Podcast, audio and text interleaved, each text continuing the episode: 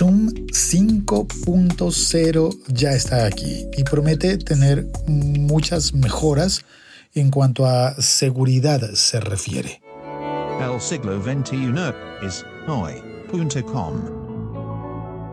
Hola, soy Félix, arroba locutor co, haciendo este podcast El siglo XXI es hoy, que pretende mantenernos un poquito actualizados en cuanto a la, a la tecnología, pero a la vez de estar actualizados, sentirla, ¿no? Vivir como humanos.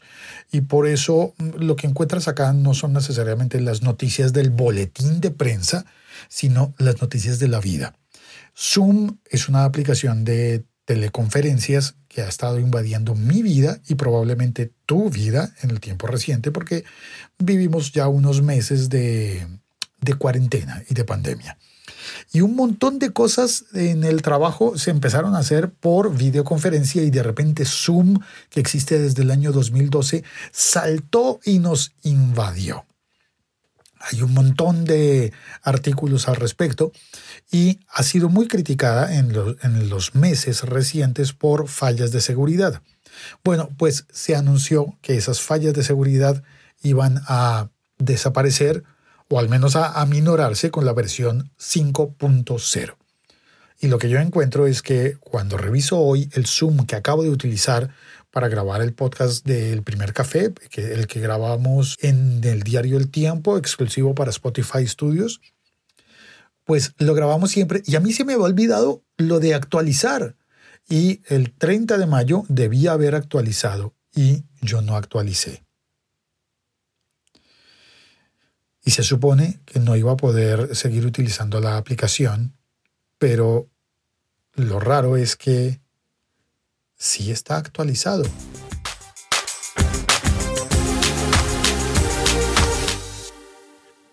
Y yo no recuerdo cuándo lo hice. Yo parece que la aplicación en mi computadora se auto actualizó y no solo es la versión 5.0, sino que es más. Es la 5.0.2. Y esta es la nueva versión que se supone que arregla un montón de cosas de seguridad. A ver, según un artículo que tengo por acá, eh, dice que... ¿De qué portal es esto? Ah, Computer Hoy. Tal vez dice que Zoom 5.0 viene acompañado de nuevo cifrado de seguridad y que para que funcione tendrán que estar actualizadas las aplicaciones de todos los participantes en las videollamadas. Y esto ha estado funcionando. Yo llevo, a ver, esto lo estoy grabando el 3 de junio en la noche. Todos estos días ha estado funcionando bien, no solamente para mí, sino para todas las personas a las que llamamos para hacer el podcast durante el día, eh, videoconferencias, reuniones, comités, todo por Zoom y ha funcionado perfecto. Entonces no sé si fue que activaron una autoactualización para todo el mundo para asegurarse de que todo el mundo tuviera la versión 5.0. Así que si tú tienes Zoom instalado, dale, dale una mirada. Revisa si lo que tienes es Zoom 5.0 o posterior y si tienes ya todo lo de el nuevo cifrado AES de 256 bits GSM, que yo la verdad no entiendo. Pues acabo de mirar mi teléfono y tiene la versión Zoom 5.0.4. Pues nuevo cifrado y espero, confío en que sea mejor que los anteriores, pero a pesar de eso, esta mañana compartí un episodio anterior que decía, mira las recomendaciones del FBI para utilizar Zoom. Y alguien me contestó, creo que fue Javier en, eh, en, Twitter, me contestó, pero esa noticia es vieja, el FBI, eso ya lo dijo antes.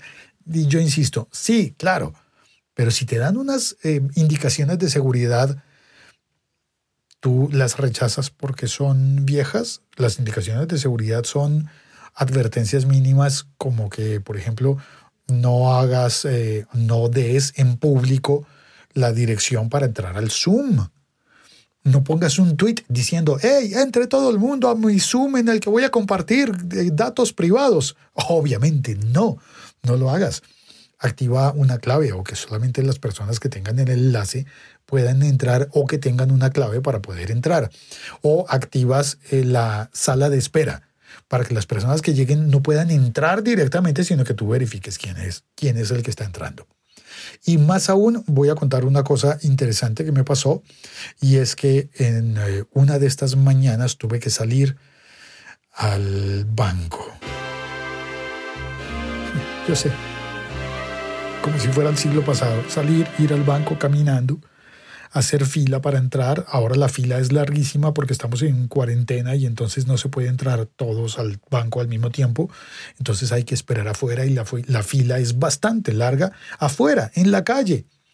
Fui hasta el banco y pensé, me voy a perder un comité del trabajo. Y entonces utilicé una opción que no había utilizado antes de Zoom, que fue la de la llamada telefónica. Llamada a un amigo. O, ok, llamada a un amigo como en el... como en el ¿Quién quiere ser millonario? Perdón por la tos. Llamada a un amigo significa que yo iba a ir y pensé, mi plan de datos se va a acabar si llevo el teléfono encendido, con Zoom conectado, con videollamadas y yo llevo mis auriculares Bluetooth, mi tapabocas el teléfono en el bolsillo y yo voy oyendo la llamada por, el, por, eh, por los auriculares. Eh, y el teléfono con la pantalla encendida, gastando batería, pensé, no, qué improductivo esto. Y me acordé de que Zoom tiene una opción para hacer llamadas telefónicas de las tradicionales. Llamadas telefónicas de de número fijo. Perdón. Llamadas telefónicas de número fijo. Así que marqué el número local. Me contestó una, una máquina, una voz masculina, eh, diciendo por favor marque el código de la reunión a la que va a entrar. Marque su código de participante. No había código de participante. Em, el nivel de seguridad de esta reunión no era tan alto, así que no había código de participante, pero había código de acceso. Entonces hay como tres niveles. Uno, el número de la reunión. Dos, el código de participante para cada uno de los participantes en la reunión. Tres, el código de acceso a la reunión. No solo la dirección de la reunión, sino el código de acceso. De esos tres niveles de seguridad estaban, estaban activados dos, así que tuve que marcarlos. El teléfono, el móvil, no me permitió simplemente copiar y pegar, así que tuve que marcarlos uno a uno. Por eso hice el, el, efecto. Ah, es más, yo tengo aquí al lado el, teléfono fijo. Así, así había que marcar los, los códigos.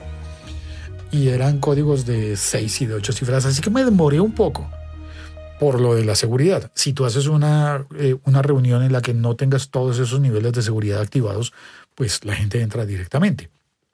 Como me pasó más adelante con los compañeros del podcast del primer café, dije, vamos a probarlo y lo probé y solamente marqué el número de la reunión y entré. Claro, estábamos haciendo la prueba. Era a propósito que lo dejábamos con, con el nivel de, de, de seguridad bajo, a propósito. Y mm, para poder hacer la prueba, para poder dar el testimonio y decir, no es porque lo vi en un boletín de prensa, es porque lo probé y porque vine a contarte lo que probé. Entonces, esos niveles de seguridad, esos tres niveles de seguridad, llamando por un número fijo, bueno, en realidad yo estaba llamando desde mi móvil, pero a un número fijo, y funcionó perfecto. Solamente que las personas que, cuando lo hice la primera vez que no había avisado, lo primero es que la gente pensó, ¿quién está entrando por teléfono? ¿Quién está haciendo una llamada telefónica a Zoom?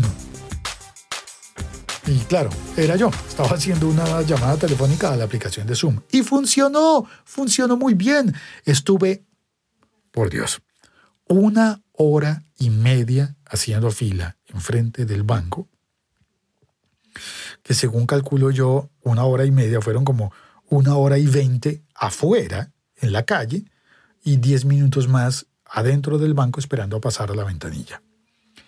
Estaba muy congestionado porque eran las ventanillas de asistencia personalizada. no, el, no la caja del banco, porque esas estaban realmente libres. La gente que entraba a la caja podía entrar, eh, claro, con todos los requisitos, eh, pero podía entrar sin necesidad de hacer la fila. Pero para ir a hablar con los asesores del banco sí había mucha demora. Pues todo ese tiempo estuve allí conectado a la conferencia, al comité del trabajo, vía teléfono eh, fijo. Bueno, mi teléfono móvil, llamada telefónica, llamada telefónica, no estaba consumiendo datos y funcionó muy bien.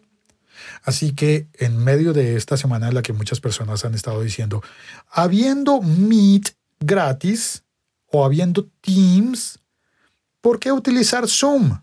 Bueno, pues yo estoy aquí para defender Zoom. Claro, las, eh, las reuniones grupales son gratuitas solo hasta los 40 minutos y hay que tener una cuenta de pago para que dure más de 40 minutos.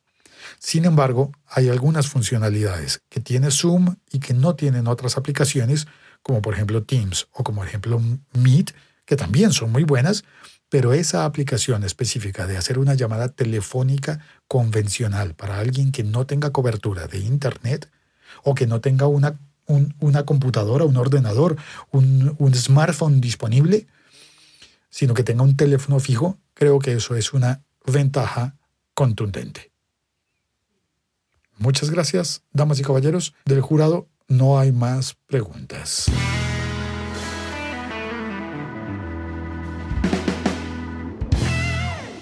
Déjame tus comentarios en donde estás oyendo este podcast o escríbeme por redes sociales arroba locutorco. Si entras a el siglo 21 de soy.com encontrarás un enlace que conduce al grupo de Telegram, en donde a veces estamos como muy calmados, no comentamos nada, y de vez en cuando, una vez cada dos semanas o algo así, ponemos un tema de conversación candente que nos hace conversar.